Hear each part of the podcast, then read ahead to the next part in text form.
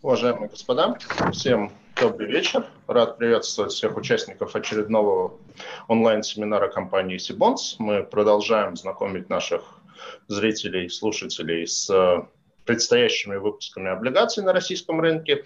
И сегодня у нас в гостях будет группа компаний «Пионер». А, компания, группа компаний интересная. А, интересно, прежде всего, как эмитент с точки зрения соотношения своего рейтинга и доходности. Рейтинги у компании достаточно высокие, от Экспертра и от Акра это BBB+, и недавно был еще дополнительно получен рейтинг от НРА, он вообще на уровне А-. При этом текущий выпуск облигаций компании – имеет доходность э, чуть больше 10% годовых. Ну, то есть, в общем, сочетание рейтинга и доходности весьма интересное. А, компания не новая, компания на рынке, ну, я имею в виду не новая как эмитент облигаций, ну, естественно, как компания тоже достаточно давно существующая. Как эмитент э, на рынке представлена на данный момент три выпуска облигаций в обращении находятся, два коротких э, с погашением в следующем году и один на 5 миллиардов с погашением в 2023 году. А для компании 2020 год стал мягко говоря, очень непростым и в чем-то даже трагичным, потому что компания в конце июня пережила такой эпизод, как э, самоубийство основателя компании, ее руководителя и одного из э, бенефициаров Андрея Грудина. И, конечно, это не могло не отразиться на облигациях компании. Ну вот можем посмотреть сейчас, а, а, как вели себя долговые бумаги компании. Ну вот выпуск с погашением в 2023 году, про который я говорил, вот на этих событиях он испытал падение с там, примерно 98,5% до 94,5%, потом еще какое-то время а, продолжалось падение и дошло там, до 93,5% примерно. Но затем, как видим, как бы бумаги возобновили рост и вернулись к предыдущим значениям и даже выше. И, наверное, это свидетельство того, ну вот у меня э, в конце лета или в начале осени был семинар с одним небольшим сибирским эмитентом э, Сибнефтехимтрейд, и там ситуация была такая, что бенефициар и руководитель компании значительную часть года провел э, под арестом по обвинению, которое затем с него было снято. И я тогда в эфире с ним сказал, что, наверное, это разделяет как бы правильно построенный бизнес от неправильно построенного бизнеса, потому что если бизнес построен правильно, то компания может пережить даже какие-то вот ну, такие сложные, трагичные моменты, связанные с э, руководителем или бенефициаром компании. И думаю, что в этом плане вот то, что доходность э, бумаг компании, она вернулась на уровень предшествующий, даже она сейчас уже существенно ниже того уровня, это, наверное, как раз-таки основания говорить о том, что рынок верит, что да, как бы, ну, несмотря на всю трагичность этого эпизода, компания может э, продолжить свое существование и без Андрея Грудина. А, я очень не хотел бы, чтобы это было вот какой-то преобладающей темой нашего семинара, потому что, ну, и время прошло уже, и, в общем, как бы мы говорить все-таки будем совсем о другом. Конечно, к этой теме мы вернемся, мы вернемся а, к ней, там, когда будем рассматривать структуру финансирования компании, вот, но а, как бы все-таки будем смотреть в будущее, будем прежде всего концентрироваться на предстоящем выпуске облигаций компании. Сегодня у меня в гостях трое представителей компании. Это Артем Эйрам Джанс, э, заместитель генерального директора компании, э, Алексей Мирошников, финансовый директор компании, и Юрий Коган, э, директор по маркетингу. Начнем мы с небольшой презентации. А, и помогать им, конечно же, будет Рустем Кофеатулин, директор по работе с эмитентами компании БКС, организатора выпуска облигаций компании. Э, начнем мы с презентации, которую я предлагаю представителям компании сейчас нам показать. Да.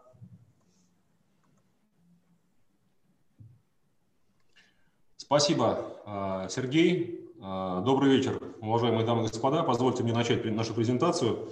Сергей уже упомянул ряд существенных фактов, которые касаются рейтингов, которые существуют. Они еще раз отражены на странице 2, вы здесь можете их посмотреть. не буду повторять, просто напомню о том, что компания действительно на рынке девелопмента уже достаточно давно. В следующем году мы отмечаем свое 20-летие. Мы завершили успешно 21 проект в Москве и Санкт-Петербурге. За это время ввели а, более 2 миллионов квадратных метров а, недвижимости. И в настоящий момент находится около 1,2-1,3 а, миллиона квадратных метров в стадии проектирования строительства в различных проектах. Сооснователь, бенефициар и генеральный директор группы компании «Пионер» Максимов Леонид. Мы традиционно входим в Москве в топ позиции по определенным сегментам рынка. В частности, это топ-3 э, крупнейших девелоперов в бизнес-классе по версии Forbes октября этого года, топ-7 в Старой Москве с самым большим объемом продаж по оценке Метриум, а также по вводу жилья э, в этом году, что отражает, кстати говоря, динамику развития компании за последние несколько лет с точки зрения реализации проектов и новых проектов. Как вы знаете, я позволю себе напомнить о том, что компания продвигает на рынке два бренда. Это а, комплексы наши жилые, которые носят название Life, и а, апарт-отели, апартаменты Yes, класса комфорт и бизнес. Кроме того, в последнее время в портфеле компании появляется и растет доля объектов коммерческой недвижимости, о которых мы тоже сегодня а, обязательно поговорим. Тем не менее, мы оставляем основной фокус на жилой недвижимости и концентрируемся на Старой Москве. А, не буду перечислять все наши награды, с ними можно ознакомиться на слайде 11 а, этой презентации. А, понятно, что мы с 2012 года делаем консолидированную отчетность нашего аудитора КПМГ. И позволю себе напомнить о том, что у нас EBITDA за первое полугодие 2020 года составила 5,2 миллиарда рублей. EBITDA маржа 28%. Слайд 3.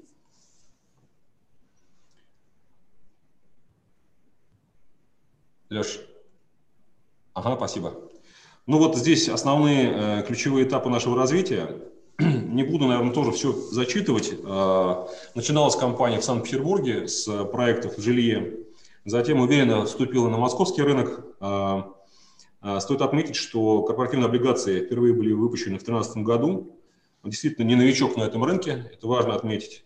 С точки зрения, э, с точки зрения э, наших характеристик как девелопера, наверное, я бы отметил все-таки характеристики, связанные с качеством продукта.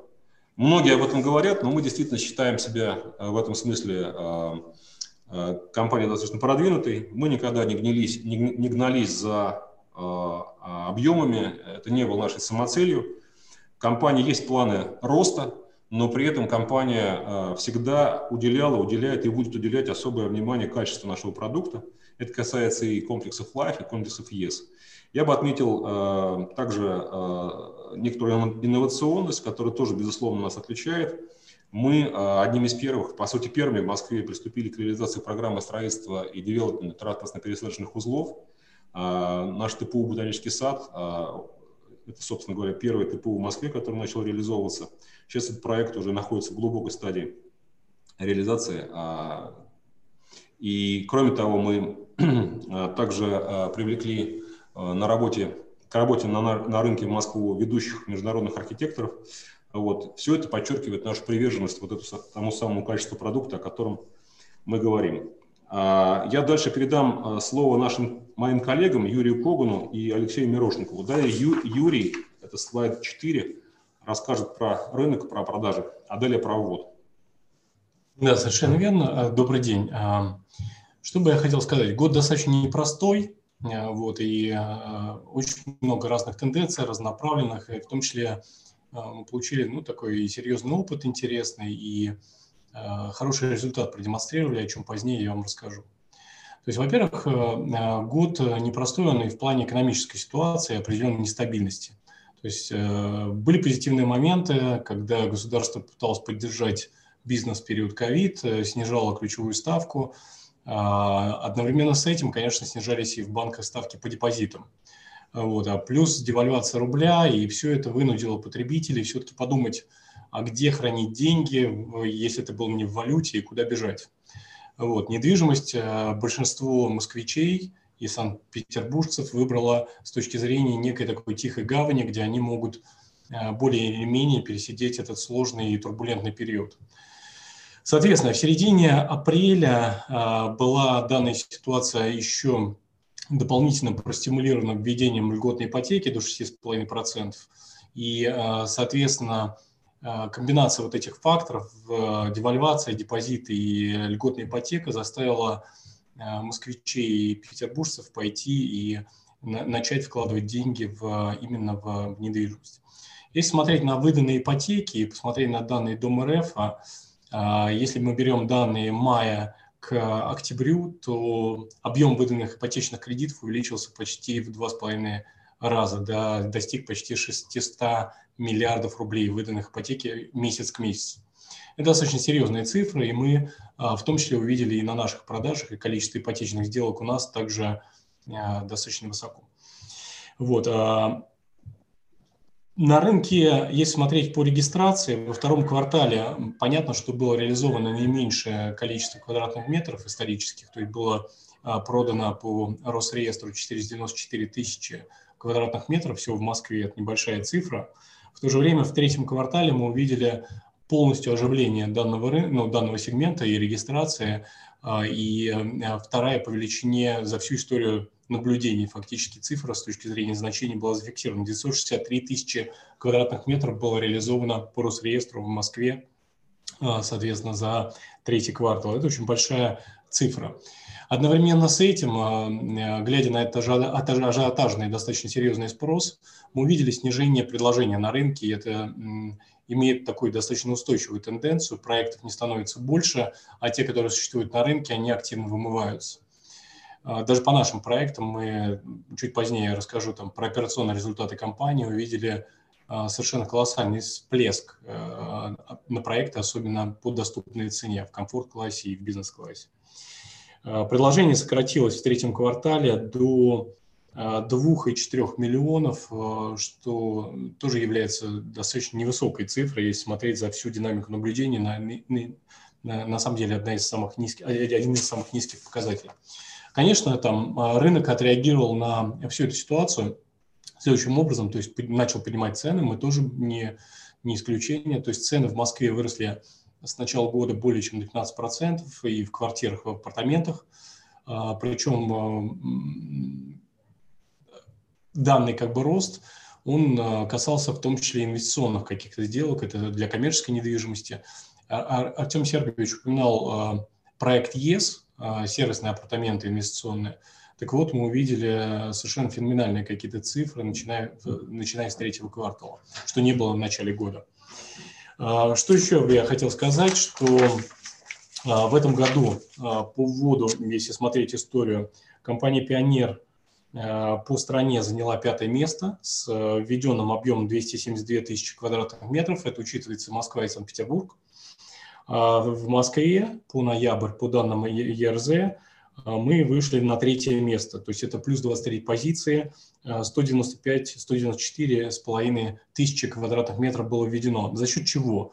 Во-первых, как бы это наработанные серьезные объемы на протяжении там, последних пары лет. То есть ввели мы Life Кутузовский первую и вторую очередь, Ботанический сад второй и первую и вторую очередь. Вот, в Санкт-Петербурге была введена Life Лесная, а, третья очередь. Вот, и, соответственно, проект по а, ЕС Марата – это апартаменты, а, и, соответственно, ЕС Резиденс как квартира. И смотреть на проекты группы в текущем моменте – всего было нами построено 2,2 а, миллиона квадратных метров в стадии объектов, в стадии строительства и проектирования 1,2 миллиона. Текущие наши проекты, основные ключевые драйверы. В первую очередь, конечно, я бы хотел отметить Life Варшавская, это ПУ Технопарк, это МФК наш. А, достаточно большой, интересный бизнес-кластер, новый для нас коммерческой недвижимости бизнес-парк Останкино в районе метро Бутырская – Ботанический сад э, ТПУ у нас продолжается реализация апартаментов, и мы переходим к строительству э, коммерческой второй части, это офисы и торговый центр. А, и, несомненно, Life Павелецкая, которую мы там назовем Highlight Летниковская, то есть у нас разрабатывается сейчас брендинг, и запускаем данный проект с февраля 2021 года. Это что касается проектов текущих. Теперь я, наверное, на следующем слайде хочу рассказать вам об операционных показателях группы, что происходит у нас с точки зрения абсолютных цифр. Если смотреть на сравнение к 2019 году с точки зрения прогноза, вы видите, что с точки зрения объема продаж прогнозируется рост порядка 10%. 40 миллиардов рублей планируется выручка, объем продаж по сравнению с 2019 годом – это плюс 3 миллиарда.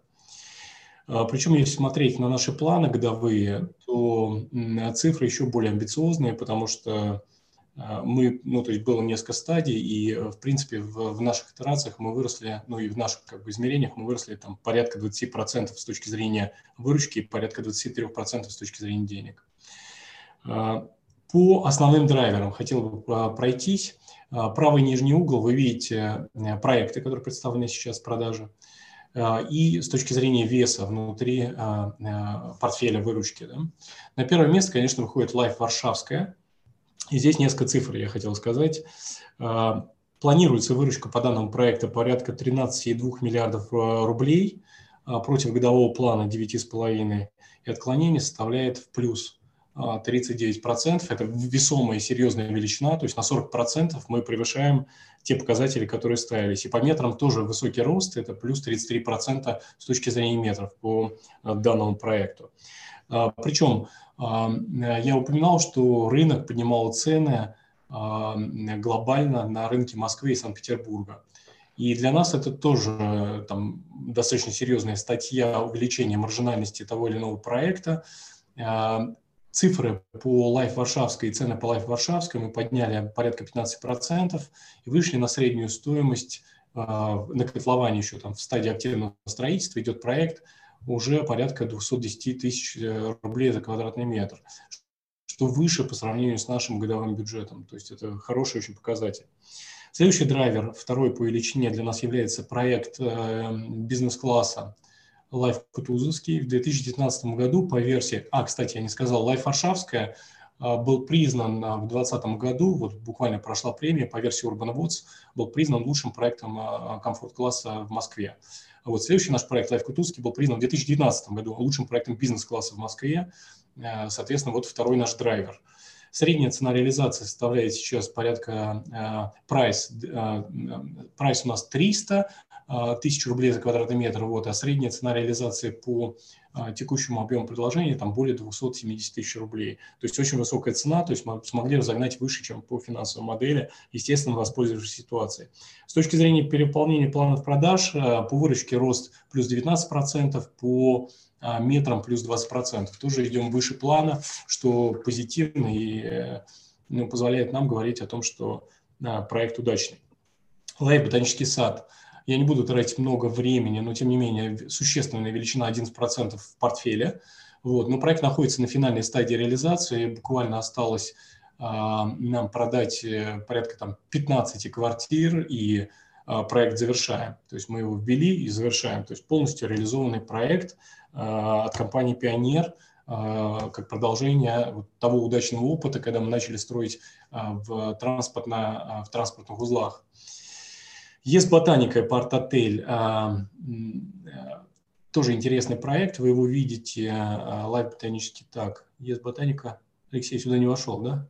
А, есть ботанический сад ТПУ, 6% в портфеле весит.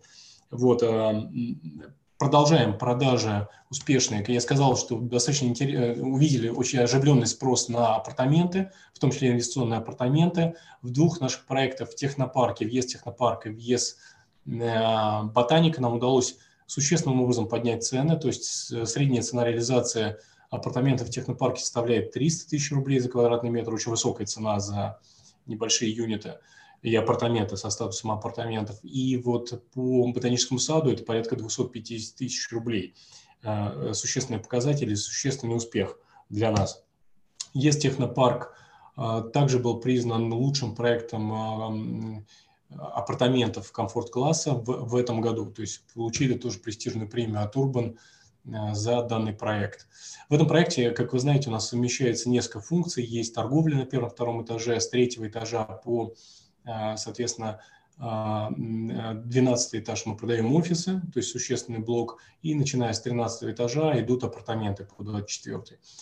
Построен он также там в кластере транспортно ориентированном, то есть метро Технопарк и два существенных драйвера серьезных. Нагатин Айленд как крупнейший кластер бизнес-парка с бэкапами крупнейших банков, Альфа-банк, Рапфайзен, немецкий дом, и кого там только нету, и напротив остров мечты, очень интересный проект. Останки на бизнес-парк. В годовом бюджете у нас не было а, поставлено там темпов или планов по реализации. Начали мы продавать с сентября этого года. Продаем мы порядка тысячи, полутора тысяч метров, а, квадратных метров офисов а, в розницу. И у нас в данном проекте достаточно интересная стратегия. Мы выбрали как продажи целиком зданий для крупных игроков, которые могут заинтересоваться там порядка 12 тысяч квадратных метров офисных пространств в бизнес-кластере, так и мелкие инвестиционные покупатели, которые от 70 квадратных метров могут приобрести либо для собственного бизнеса, либо как стратегия, может быть, с ЕСами с нашими, когда ты покупаешь на этапе а, котлована, дальше ты можешь выйти, у тебя есть возможность выйти при построенном проекте, либо продолжить получать арендную, арендную историю в виде определенной доходности. Вот мы видим очень серьезный потенциал по бизнес-парку Останкина. Это связано с тем, что мы не пошли там в серьезные косты по строительству, с одной стороны, с другой эм, проект находится прямо на метро, а, очень качественный продукт сделали с небольшими эм, по высотности зданиями, а, порядка пяти зданий расположено в комплексе, с очень развитыми первыми этажами, с очень классным э, благоустройством, вот, и уже видим очень серьезный отклик рынка на данное предложение. А, что еще я хотел сказать? Э, по ТОЦу «Ботаника», ЕС «Ботаника» мы начинаем строительство с марта 2021 года.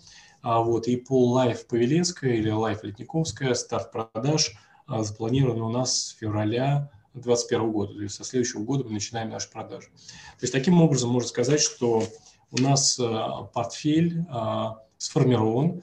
То есть в следующем году мы планируем продолжать продажи активные по многим нашим проектам, которые сейчас вы видите в, э, на слайде. Это и Варшавская, это Кутузовский, Ботаника, соответственно, Останкина. Появляются новые проекты э, Life, э, High Life Летниковская. Появляется, появится новый проект на Дербеневке. Мы, когда будем рассказывать о портфеле на проектах компании, соответственно, более подробно сможем тоже дать информацию по каждому из по каждой из новинок, э, по каждому новому проекту, который у нас присутствует. На самом деле, э, вкратце, если там большими мазками это все, и хотел бы передать э, Алексею Мирошникову слово для того, чтобы финансовые показатели он прокомментировал. Да, коллеги, добрый день. А, на слайде номер 7 а, можно увидеть динамику ключевых показателей компании. Данные показатели представлены по МСФО.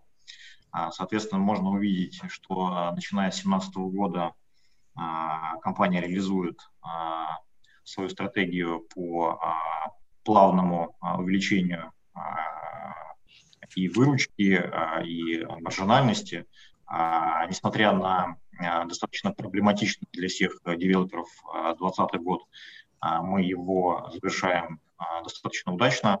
А, хорошо, а, с приростом а, порядка 20% по выручке к 2019 году, порядка 18% прирост ожидаем по валовой прибыли. Если посмотреть в абсолютном выражении, ожидаемый уровень 20 миллионов рублей по сравнению с 40 миллиардами в 2019 году а прибыль а, растет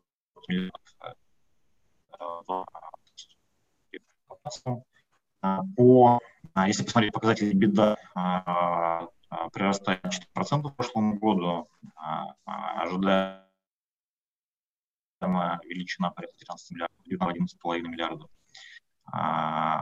Прогнозная чистая прибыль 8,4 миллиарда по сравнению там, с 7,6 миллиардов э, в 2019 году. мы сохраняем на текущий момент аналогичные прошлому году уровни маржинальности по валовой рентабельности, по чистой прибыли и по маржинальности по EBITDA.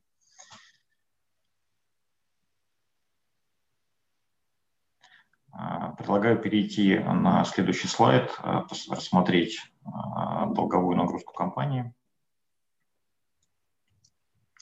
На текущий момент наш прогноз по долгу на конец этого года брутто долгу составляет 38 миллиардов рублей. Данная цифра включает в себя проект «Астория», американский, о котором мы чуть подробнее потом поговорим. Если посмотреть, скалькулировать чистый долг компании на конец этого года с учетом остатков на счетах escrow, с учетом свободных денежных средств, а, без учета проекта а, Астория в Соединенных Штатах, а, который мы для цели расчета чистого долга не учитываем, потому что он не имеет никакого регресса на группу, то чистый долг компании на конец года составит всего 4 миллиарда рублей. Соответственно, исторически компания имеет достаточно сильную позицию по чистому долгу, кибида если посмотреть на 2019 год, то а, у нас практически около нулевая а, нагрузка. А, на конец текущего года ожидаем коэффициент порядка 0,3. Достаточно сильная позиция по коэффициенту покрытия процентных расходов. В принципе, на графике можно видеть.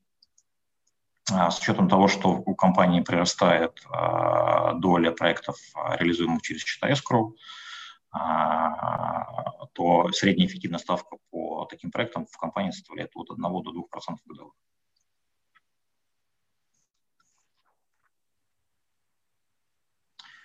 А, если посмотреть по, а, по структуре долга, то на текущий момент основная масса долга сосредоточена в области проектного финансирования.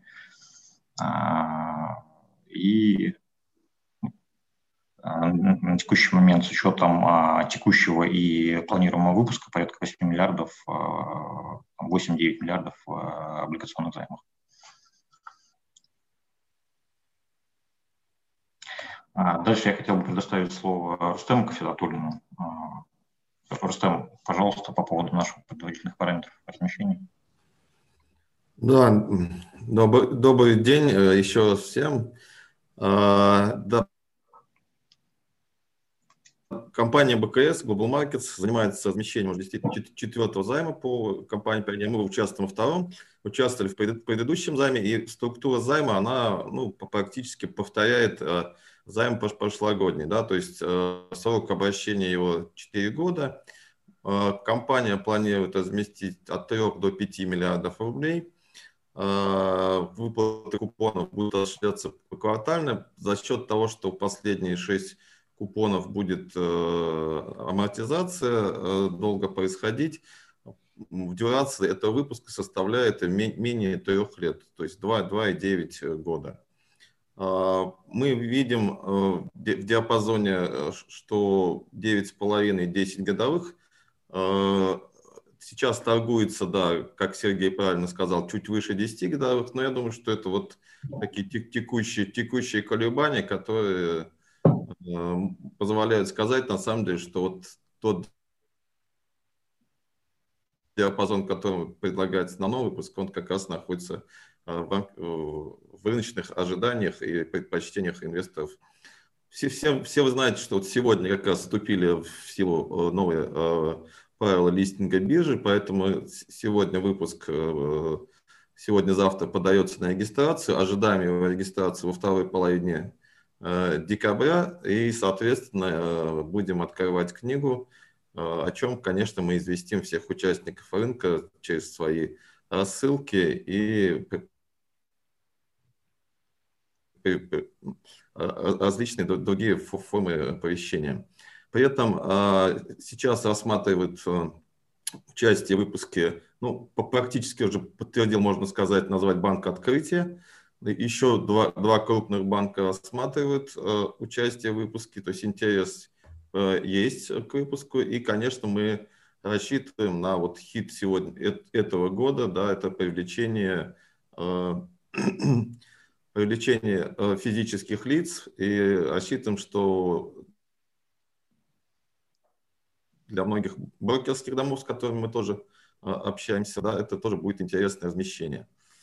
Поэтому ждем на самом деле регистрации, ждем начала э, процедуры уже вот предварительного маркетинга. Это вот первое наше э, значит, мероприятие по этому поводу. Собственно говоря, ожидаем, что это будет хорошая инвестиция под конец этого непростого года. Спасибо. Спасибо большое. А, дальше я хотел бы предоставить слово Артему Сергеевичу, а, вкратце познакомить а, с ключевым менеджментом группы коллег. Спасибо. На слайде 10 можете ознакомиться с нашей топ-командой, ну и с кратким описанием структуры. А что касается структуры, то ее дизайн продиктован двумя вещами. В принципе, это многолетней уже сложившейся практикой девелопмента – и э, теми изменениями в законодательстве, которые произошли с введением escrow счетов, соответственно, а, можно наблюдать в структуре группы застройщиков проекта, компании, которые мы создаем отдельно на каждый из проектов. Соответственно, есть холдинговая компания АО ГК «Пионер», есть э, э, структуры, которые, наличие которых продиктовано вот той самой практикой. В основном технические заказчики проектов и генеральный подрядчик. Номинальный генеральный подрядчик мы на сегодняшний день не являемся строительным подразделением, в таком в полном смысле этого слова, это структура, которая позволяет просто более правильно и комфортно для нас выстраивать управленческие механизмы. А что касается топ-команды, а, она перед вами, генеральный директор и стопроцентный владелец компании Леонид Максимов. Следующая линейка – это Э, заместитель генерального директора, я хотел бы обратить внимание, что как раз вот в этом году мы укрепили, укрепили наши э, ряды э, строителей, так сказать, профессиональных строителей, э, которые отвечают за организацию э, строительства.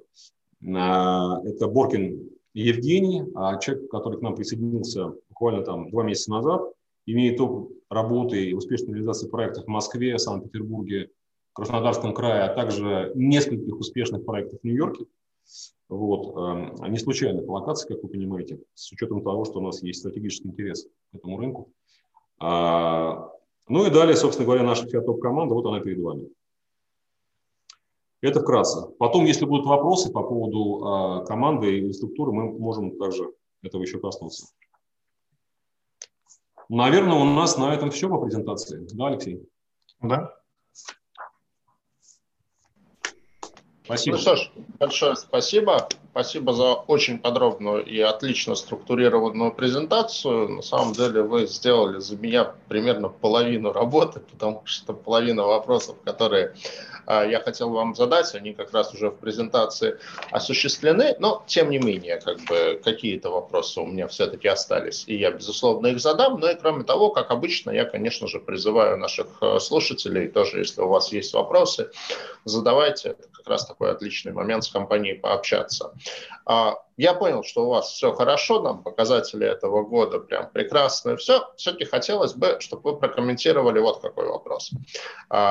Как вы сказали, вы в этом году занимаете пятое место по, вот есть, есть сайт «Единый ресурс застройщиков», сокращенно ЕРЗ, 272 тысячи квадратных метров, пятое место, ну вот там для сравнения у такого, не знаю, там, с позволения сказать, монстра, как ЛСР, а, этот показатель в этом году всего 181 тысяча, 181 тысяча квадратных метров.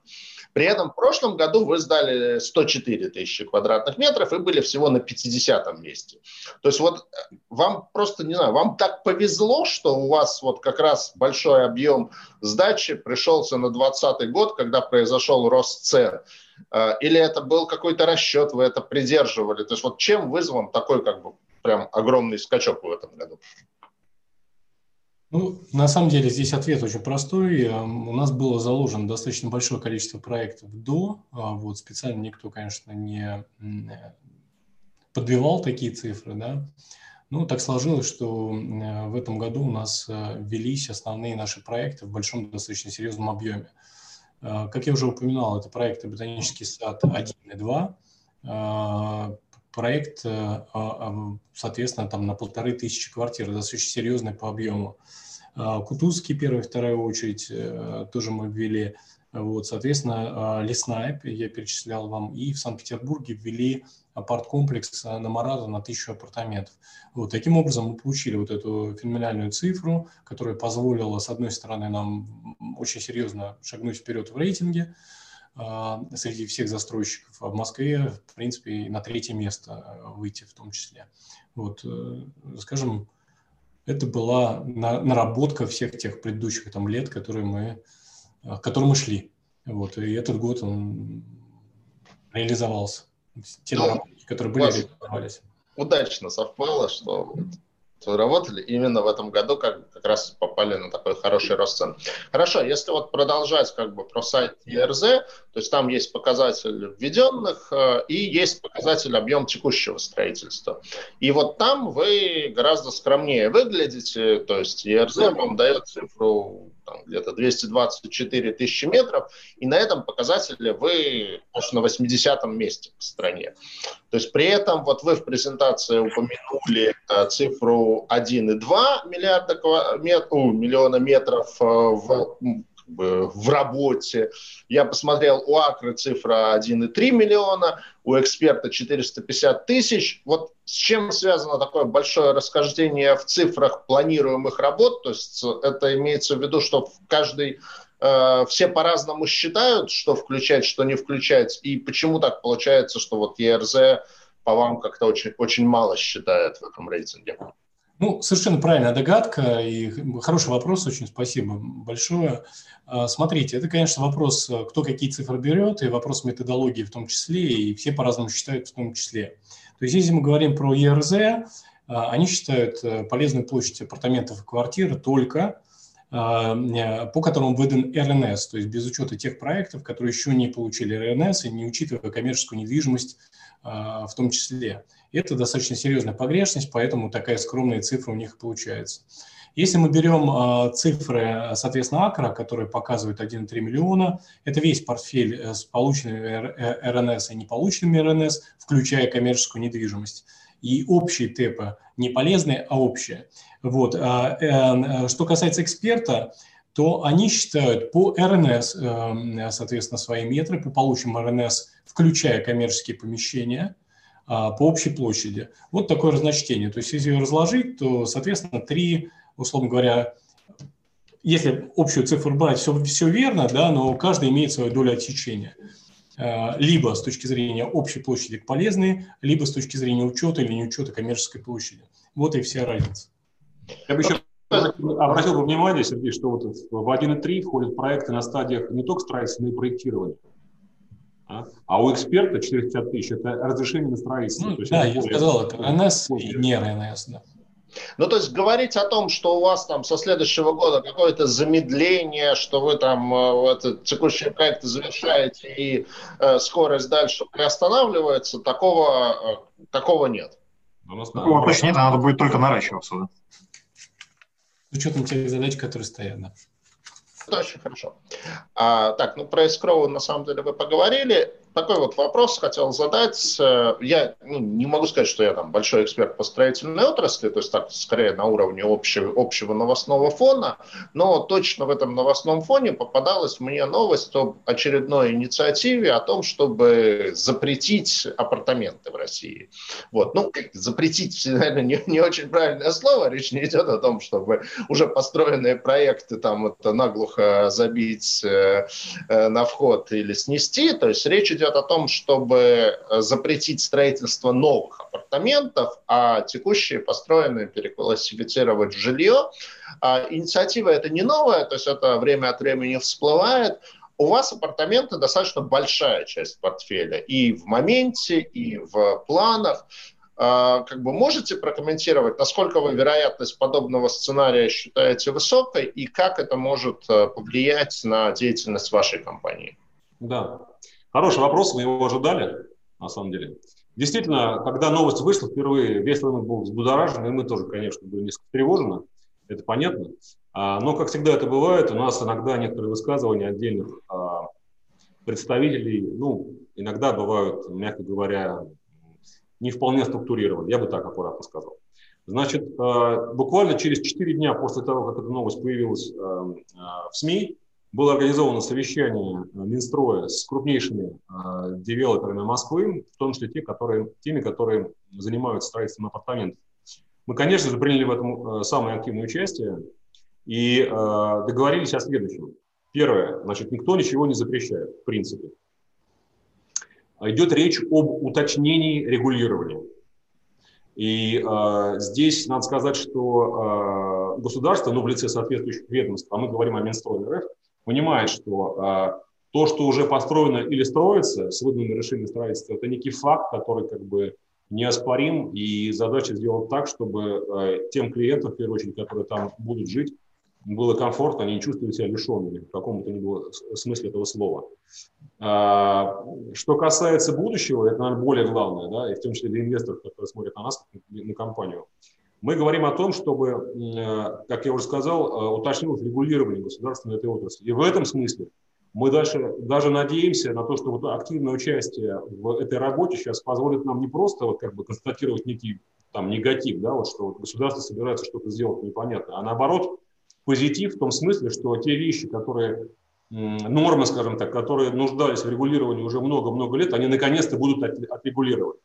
Нам удалось донести до э, Никиты Стасишина, это зам, который отвечает непосредственно за, эту, за, за этот вопрос, э, что существует такой отдельный вид недвижимости, который близкий по своим потребительским, скажем так, функционалу к гостинице, который мы развиваем в лице вот апарт-отелей апартаментов ЕС, что не стоит его приравнивать вот а, просто под одну гребенку к жилью, что это объективно существующая на сегодняшний день реальность, и причем не только в Москве, а в других городах, в частности в Питере, тоже активно развивается эта модель. И мы, кстати говоря, именно с Питера начали э, историю ЕСа.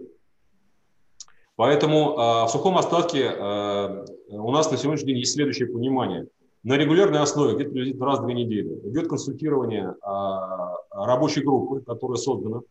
Соответственно, коллеги, а, ну, я не буду всех перечислять, но их всех прекрасно знаете, это наши коллеги-конкуренты в Москве, активно участвуют в этой работе, и мы даем свои поправки. Значит, мы договорились о том, что в зимнюю весеннюю сессию следующего года эти документы э, будут появляться, вноситься. Там идет речь о очень многоступенчатой, многоуровневой проработки всех вопросов и внесения документов совершенно разные акты а, и постановление правительства Москвы, федеральное законодательство. Вот, поэтому мы надеемся, а, думаем, что есть очень хороший шанс извлечь этого, как я уже сказал, пользу, в том смысле, что, наоборот, уточнится регулирование этой истории как для нас, как девелопера, да, так и для, что самое важное, для клиентов, инвесторов и тех людей, которые там проживают, в плане того, как они в этом апартаменте себя чувствуют с точки зрения налога на имущество, например, да, давно висящий вопрос. Ну и еще ряда других моментов, которые э, как бы давно-давно назрели. Поэтому э, в этом смысле думаем, что как раз э, удастся здесь э, создать стратегические какие-то э, правильные условия, сделать правильные выводы всем. По крайней мере, на сегодняшний день государство нас слышит, и такая работа ведется. Спасибо. Ну, тут, конечно, очень важно, чтобы на фоне всего этого не создался какой-то такой негативный информационный фон, когда, ну, как обычно у нас журналисты любят, государство планирует запретить апартаменты. Соответственно, там потенциальные покупатели скажут, ой, ой нет, нет, апартаменты мы это не хотим. Вот. Несмотря на то, что, по сути, в новости может иметься в виду совсем другое. А, ну, хорошо. знаете, наши продажи текущие, вот после того, как это произошло, они показывают, что рынок очень а, спокойно отнесся к этой истории, и пока мы не почувствовали, какой были просадки с точки зрения спроса именно на покупку апартаментов. Там была еще одна часть э, новости, э, то, что при регулировании апартаментов могут приравнять к статусу к квартирам. Соответственно, для потребителя конечного, те, кто покупал апартаменты с дисконтом 10-15% от э, цены квартир, соответственно, это позитивная новость как таковая. А, и другое дело, что здесь, конечно, нужно дифференцировать, какие апартаменты имеются в виду. И для этого государство и должно провести э, ту классификацию, которая необходима. Когда речь идет о наших проектах, речь идет в первую очередь об инвестиционных апартаментах, а именно сервисных апартаментах, которые а-ля гостиница предназначены для долгосрочного, среднесрочного проживания. Вот, и вот этот э, блок, он и не должен был никаким образом подвергнуться там, гонениям. В противном случае туристическая отрасль пострадает, арендное жилье пострадает как таковое, потому что это прозрачная история, государству видны налоги, они сами к этому стремятся, и наша задачка заключается в том, чтобы донести позицию, как компания «Пионер», в данном случае мы были родоначальником этого сегмента до том, от, э, до, э, от, о том, что апартаменты бывают разные. Бывают апартаменты а-ля не до квартиры, а бывают апартаменты, предназначенные для решения государственных задач. Туризм, арендное жилье и так далее, и так далее, и так далее. А вот смотрите, про апартаменты, то есть, ну вот вы построили, значит, там часть апартаментов продана, часть не продана, но они как бы сдаются. А, вот а, управление вот этой непроданной частью осуществляете вы или вы это кому-то передаете? Вот а, это является там частью бизнеса компании или все это полностью там куда-то на сторону уходит и все? Давайте мы поясним. Значит, у нас есть у акционера есть владение а, компании УК ЕС, управляющей компании ЕС. Это в нашей отчетности раскрыто как взаимосвязанная сторона. То есть мы как девелопер сначала выступаем в одной роли. Мы, ну, по аналогии с жильем, грубо говоря, выступаем организатором э, проекта, организатором строительства, привлекаем финансирование, продаем эти апартаменты на этапе строительства. По сути, здесь все как с жильем. А вот дальше э, управляющая компания ЕС, собственно говоря, берет эти э, апартаменты в управление, и э, для э, инвесторов осуществляет управление арендой. Конечно, это сделано, э, работа этих организаций, нашей организации с УК она синхронизирована. В том смысле, что есть единые стандарты проектирования строительства этих апартаментов, стандарты их обслуживания. А то, что мы строим, мы строим не случайно, каким-то образом. Делается это в рамках одного стандарта, свода стандартов и брендбука для того, чтобы потом как раз было удобно централизованно этими а, апартаментами управлять. Что, собственно говоря, на сегодняшний день происходит. Вот три законченных э, на сегодняшний день уже комплекса управляет э, наша управляющая ну как наша, родственная нам управляющая компания ЕС. Да? Это, соответственно, Хашимина 16 в Питере, социалистическая, социалистическая 21, это Марата, недавно введенный комплекс, о котором Юра сказал, а также комплекс э, Митинская 16 в Москве. А в ближайшее время а, в стройке еще, соответственно, а, ТПУ «Ботанический сад» вводится скоро, очень в пределах нескольких месяцев, и ТПУ «Технопарк», там тоже будут апартаменты. И в дальнейшем мы рассматриваем тоже развитие в этом ключе, мы не будем на этом останавливаться. Но собственность вот на эти апартаменты, она переходит Конечно. к... Угу, понятно. То она есть вы как девелопер все, вы их продаете? Угу, мы понятно. продаем эти апартаменты по 214 ФЗ, по ДДУ. Соответственно, потом возникает там множество собственников. А наша управляющая компания для них э, занимается управлением арендой. Ну и чтобы было понятно, ограничений у потребителя нету, то есть он может сдавать через управляющую компанию, либо сдавать самостоятельно. Суть от этого не меняется. Так или иначе, есть единая управляющая компания ЕС. Есть выбор. Хорошо. А давайте поговорим про географию деятельности. Как вы сказали в презентации, началось все из Санкт-Петербурга. При этом сейчас основная а, деятельность – это Москва. А, и, э, и сейчас происходит обратная ситуация, что вот я то ли в ваших новостях, то ли в презентации обратил внимание, что заявляется о том, что деятельность в Санкт-Петербурге планируется сворачивать и полностью концентрироваться на Москве. Вот с чем это связано? Что не так с э, Санкт-Петербургом? Санкт-Петербургом все отлично, замечательный город, мы его очень любим, в нем работаем. Но смотрите, конечно, эта история связана с, э, э, в первую очередь с маржинальностью. То есть э, те усилия, которые мы тратим на продукты, я уже говорил об этом, что мы э, очень сильно заморачиваемся по поводу качества продукта, да, они э, гораздо более оправданы в Москве, где маржа выше. Это объективно, причем во всех секторах. Это первая причина. Вторая причина заключается в том, что с точки зрения управленческого нашего подхода э, нам на определенном этапе нашего развития так было просто проще. Так было, э, такое тактическое решение было принято. Но я хотел бы обратить внимание, а, что мы из Питера не уходим совсем. Мы с нашим а, а, сестринской организацией ЕС все равно в Питере остаемся. И при этом, как девелопер, тоже рассматриваем для себя в ЕСе определенные новые площадки смотреть. Мы рассматриваем.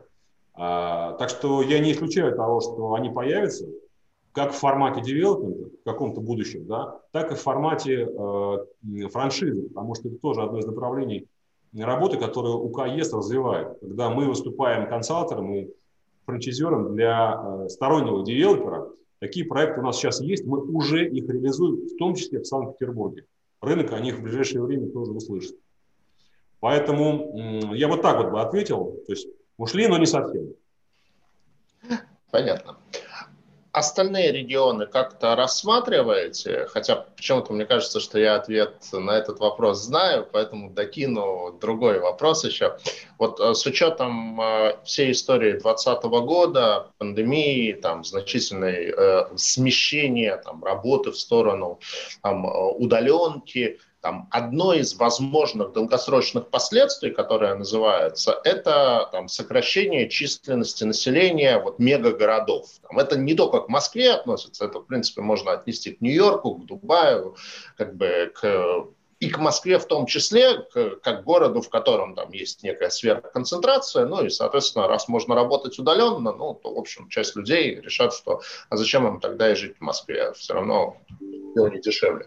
То есть вот как бы в долгосрочном плане нет ли опасений того, что такая вот, вот чрезмерная концентрация на Москве, она может тоже в какой-то момент вам замедлить развитие, что спрос пойдет больше расти в регионах, а, а, а вы, вы целиком сосредоточены на Москве и, и, и что-то упускаете.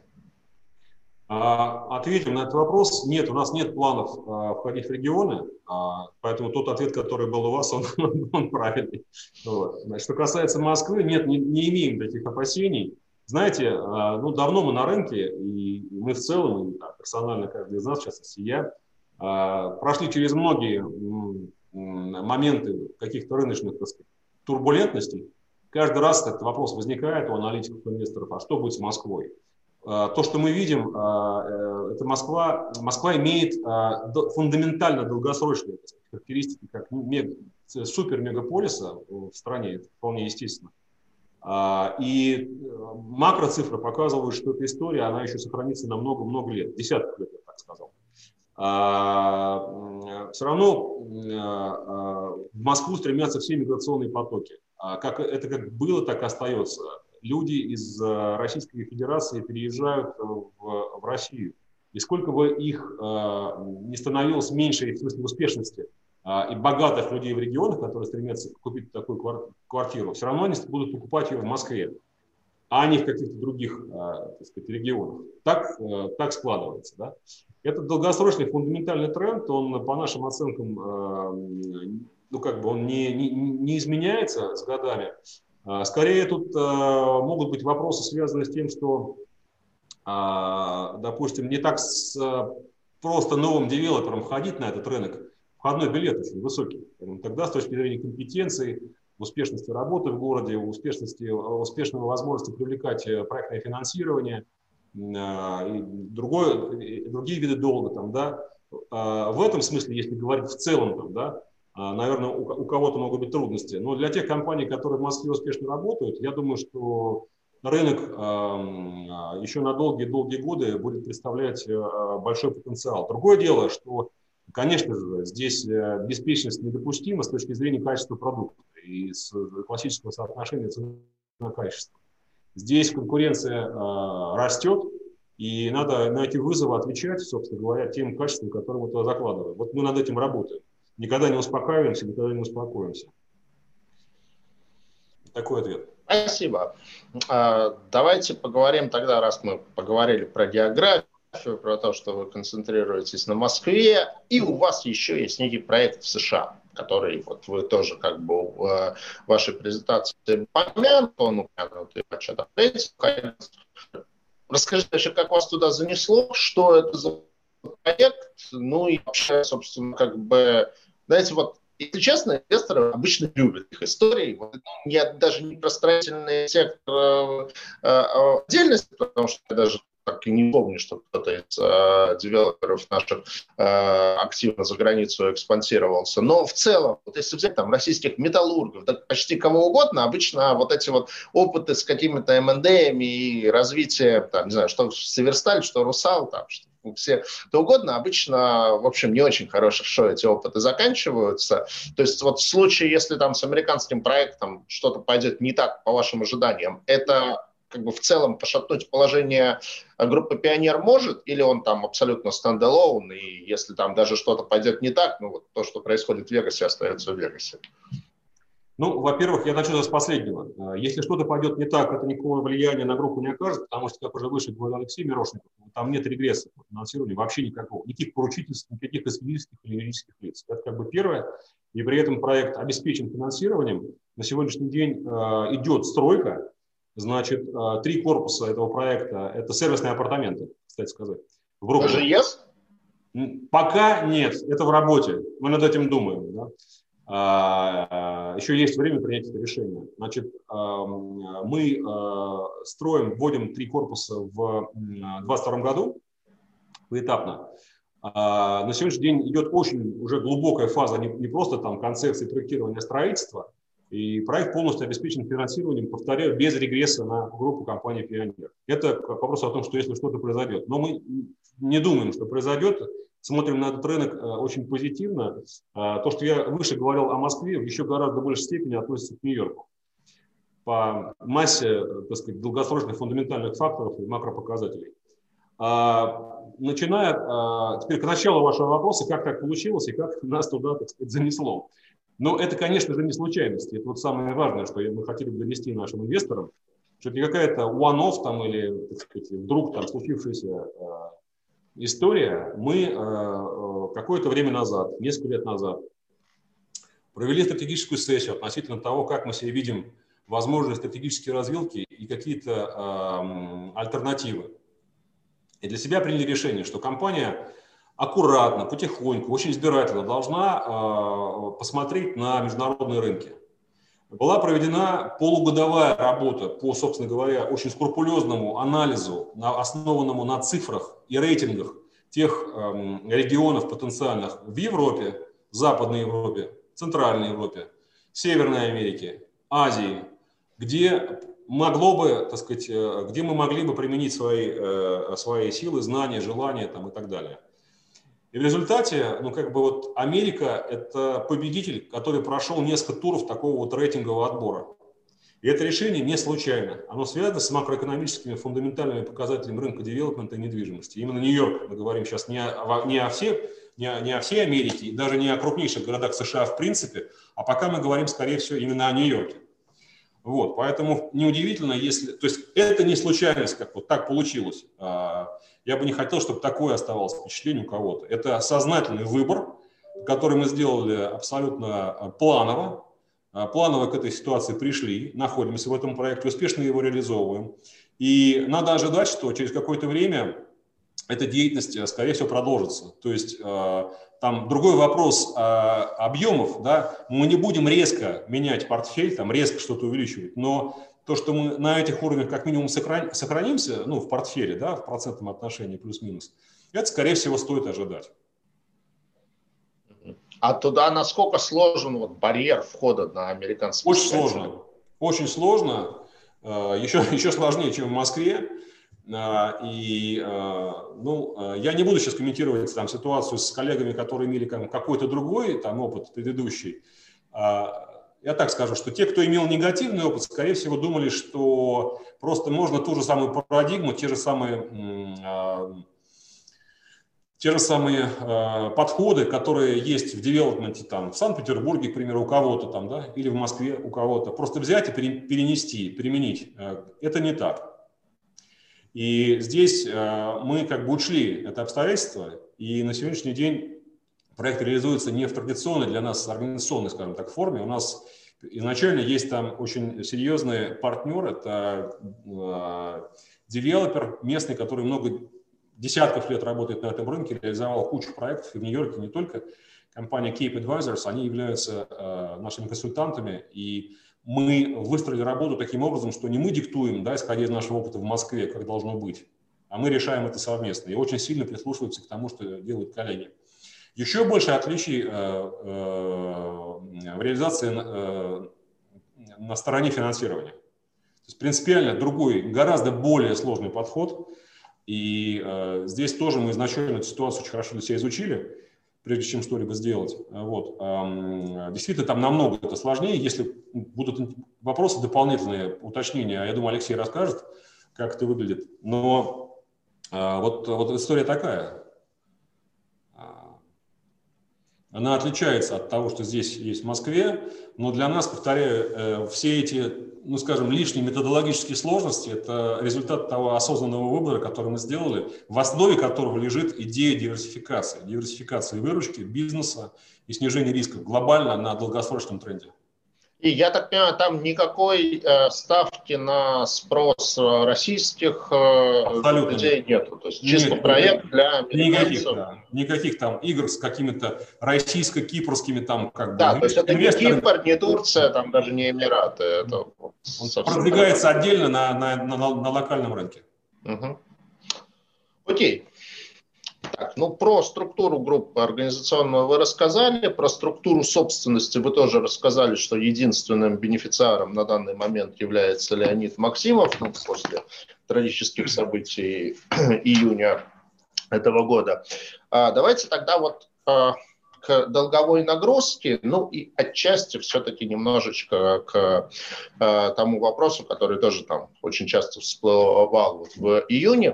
То есть у компании, действительно, как вот вы показывали на слайдах, э, по всем метрикам на фоне остальных застройщиков у вас очень низкая кредитная нагрузка. Ну вот я не поленюсь, я зачитаю выдержку из рейтингового отчета Акра. Кредитный рейтинг обусловлен очень высокой рентабельностью, очень низкой долговой нагрузкой и очень высокими показателями обслуживания долга.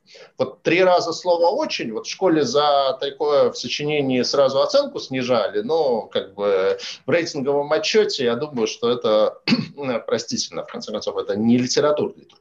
Безусловно, это, это хорошо, но э, в силу этого э, возникает вопрос, то есть э, вот на данный момент, как я понимаю, а, акции компании находятся в залоге по кредиту Московского кредитного банка. Ну, собственно, это не какие-то домыслы, это публичная информация. Можно на а, сайте налоговой службы увидеть, что а, э, доли двух компаний-собственников ГК «Пионер», они находятся в залоге у МКБ. Вот можете прояснить этот вопрос, наверное, это может быть, там, не знаю, для меня тоже как потенциального инвестора некий такой краеугольный вопрос, собственно, как бы почему э, при очень низкой долговой нагрузкой потребовалось закладывать компанию э, МКБ для получения финансирования?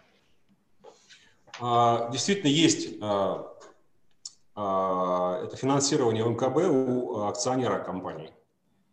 Действительно, мы можем на сегодняшний день подтвердить, что Э, взят займ в Московском кредитном банке для э, финансирования выкупа доли э, бывшего партнера. Что, собственно говоря, и произошло в этом году. Значит, это правда. И это была структура финансирования, собственно говоря, выкупа этой доли. Здесь нам скрывать нечего, мы подтверждаем эту информацию. Да, это так. То есть это финансирование, привлеченное а, Леонидом Максимом для выкупа доли как бы вот а, Андрея Грудинина после событий июня. Да, Андрея Грудина, да, действительно после этой ситуации. Хорошо. А, тогда про долговую нагрузку непосредственно компании. В первом полугодии, ну вот, не знаю, я смотрел на те цифры, которые были презентации, она выросла примерно с 12 до 16 миллиардов рублей. И сейчас еще планируется размещение облигаций на 3-5 миллиарда рублей, то есть э, ну, это те ориентиры, которые мне Рустем озвучил. В данном случае это увеличение долга или вы планируете часть имеющихся долгов погасить? Ну и, соответственно, какие у вас ориентиры в плане целевого размера долга а, на конец скажем, 2021 года, ну, может, если не по абсолютной сумме, то на какие коэффициенты вы ориентируетесь по EBITDA и по Funds from Operation? Давайте, да, я прокомментирую. А, с точки зрения а, того, что мы ранее говорили, да, что а, у компании достаточно низкая кредитная нагрузка, при этом привлекаемый облигационный займ, он а, приведет к чистому росту долга, да, потому что он будет в итоге направлен на приобретение а, новых проектов, на расширение земельного банка. А, тот рост, который мы показываем до конца года, а, он связан в основном, а, в основной своей массе за счет приращения проектного долга. То есть проекты строятся, соответственно, судная задолженность по проектному финансированию она увеличивается.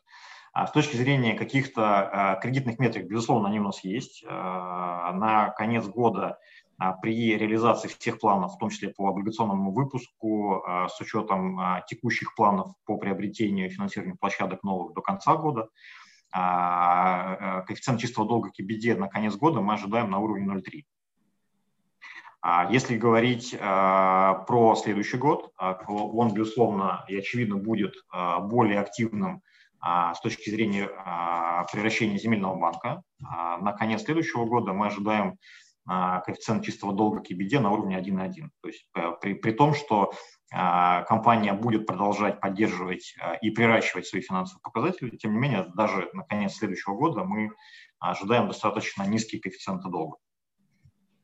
Ну да, честно говоря, это такие не, не, непривычные для слуха показатели. То есть обычно как бы э, долг EBD 3 и, и, и, и сверху. То есть, надо... Есть еще один момент, который хотелось бы, на который хотелось бы обратить внимание, который а, рынок не видит а, из отчетности а, публичной нашей.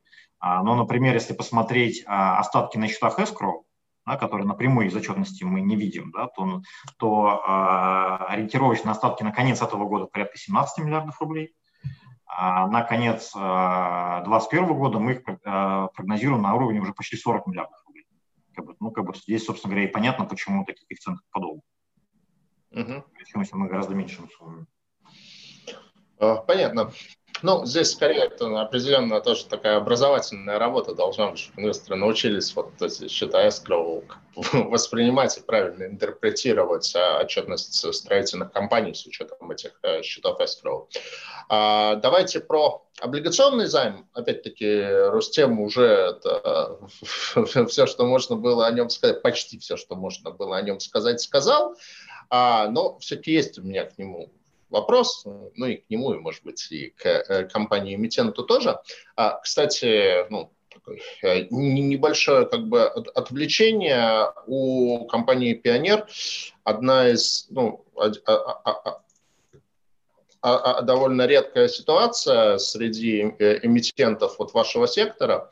В имеющемся займе довольно высокая доля институциональных держателей, ну, как бы там, публичных институциональных держателей, то есть это паевых инвестиционных фондов, то есть вот э, можно посмотреть, э, где-то э, несколько фондов ваши бумаги держат, и причем в том числе на достаточно значительные позиции, то есть вот у Альфа Капитала на 750 миллионов, у Уралсиба на 112 миллионов, то есть ваш выпуск, он такой достаточно популярен среди институциональных инвесторов.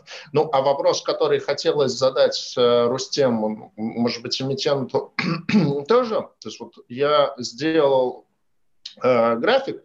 Э, э, здесь показаны облигации трех компаний, которые имеют одинаковые рейтинги. Это «Пионер», это «Самолет» и это «Брусника».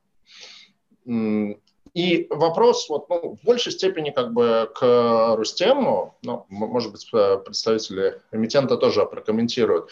Почему при там, одном рейтинге такая большая разница в э, доходности? То есть по самолету мы имеем там доходность в районе 8, ну, в общем, плюс-минус 8.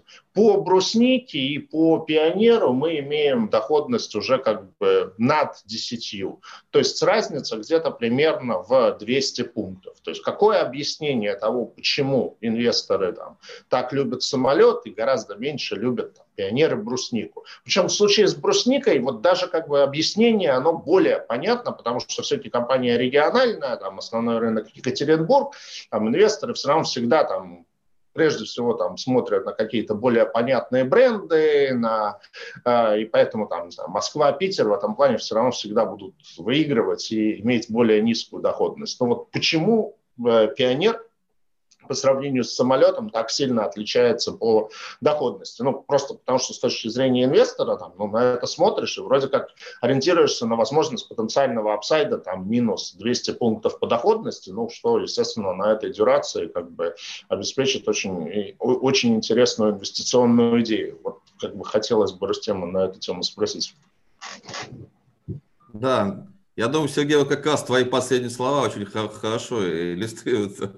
Это хорошая инвестиционная идея, да, в текущем моменте, да, потому что, ну, честно говоря, мы тоже ожидали, что вот эксперт там все-таки с учетом вот такого успешного года для компании, группы компаний «Пионер» рейтинг все-таки поднимет. Но пока, значит, этого не произошло, и, видимо, все-таки пока рейтинговые агентства считают, ну, как они всегда считали, то есть строительная отрасль – это отрасль некого повышенного риска, хотя как раз наоборот э, на вот рынке облигационном да, представлены ну, наиболее лучшие, продвинутые, там, перспективные компании. Да, и, а, речь идет о том, о риске как раз наоборот более мелких компаний.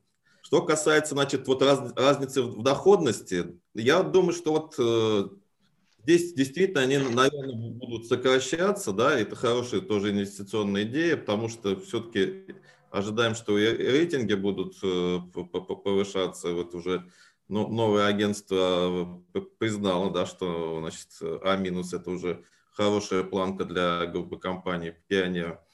Ну и думаю, что вот сыграл эффект, который пока еще, наверное, не сыграл э, вот в предыдущем выпуске пионера, да, это вот в 2020 году все мы знаем, что ну, просто гигантский приток инвесторов физических лиц, то есть это открытие количества счетов э, в, на московской бирже там превысило, э, по-моему, последние 10 лет вместе взятые, да, собственно, и мы вот сейчас, как э, такой один из крупнейших брокеров страны, видим то, что физические лица очень как бы живо реагирует именно на, на такую хорошую доходность, ну, которая там даже на уровне 6 уже там могут заходить, а уж на уровне там 9,5, это, это, наверное, такой тоже для них интересный момент. Вот мне кажется, уже вот в, самолете, вот это как-то и в прошлом году они как-то так уже, э, и, и в этом году уже вот на, на какую-то такую волну немного попали, да. А, сейчас просто, если посмотреть на предыдущий выпуск, да, есть институциональные инвесторы, рейтинг BBB+, он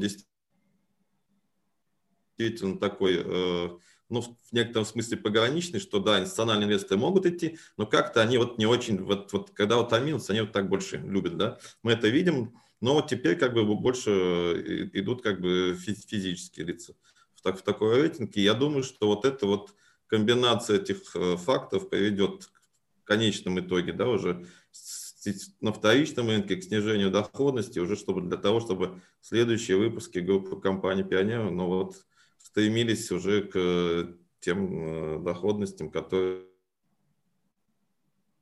сейчас есть на рынке для самолета. Наверное, так. Но у каждого своя жизнь. Если так вот чуть-чуть по бруснику сказать, то там ну, такая вообще, наверное, специальная история. То есть, поскольку мы размещали ее прямо 5 марта, да, там сеттlemент был 12, бумага сразу ушла там куда-то в пол вообще, потому что уже объявили, что будет коронавирус. И вот только-только, я думаю, что она это оживает, можно сказать. Ну, хороший тоже э, девелопер, хоть и региональный.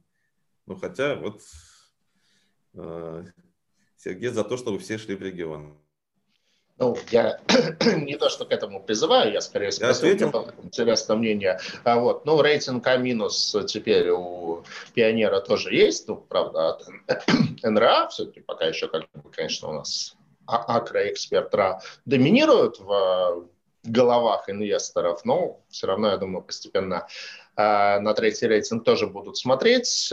Ну, традиционный вопрос, который прилетел в ленту, который задают всем, а, как бы, потому что, видимо, вот как все равно всех волнует рынок недвижимости. Ожидаете ли вы дальнейшего роста цен на недвижимость а, в 2021 году? Ну, ответьте, ну да, конечно, ответим с большим удовольствием на самом деле. Но не секрет, что в этом году практически все девелоперы э, увеличили свою маржинальность, маржинальность проектов за счет роста повышенного спроса со стороны потребителей, да, с одной стороны, а с другой стороны, конечно, воспользовались э, все немножко ситуации, но это не в лоб вся история, она связана в том числе и с костами.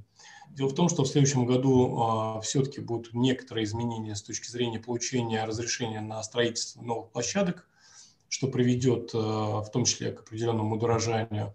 В этом году и в следующем году тенденция продолжится. Есть определенная составляющая валютная в строительстве каждого из проектов жилой, офисной или другой недвижимости, и э, это тоже история.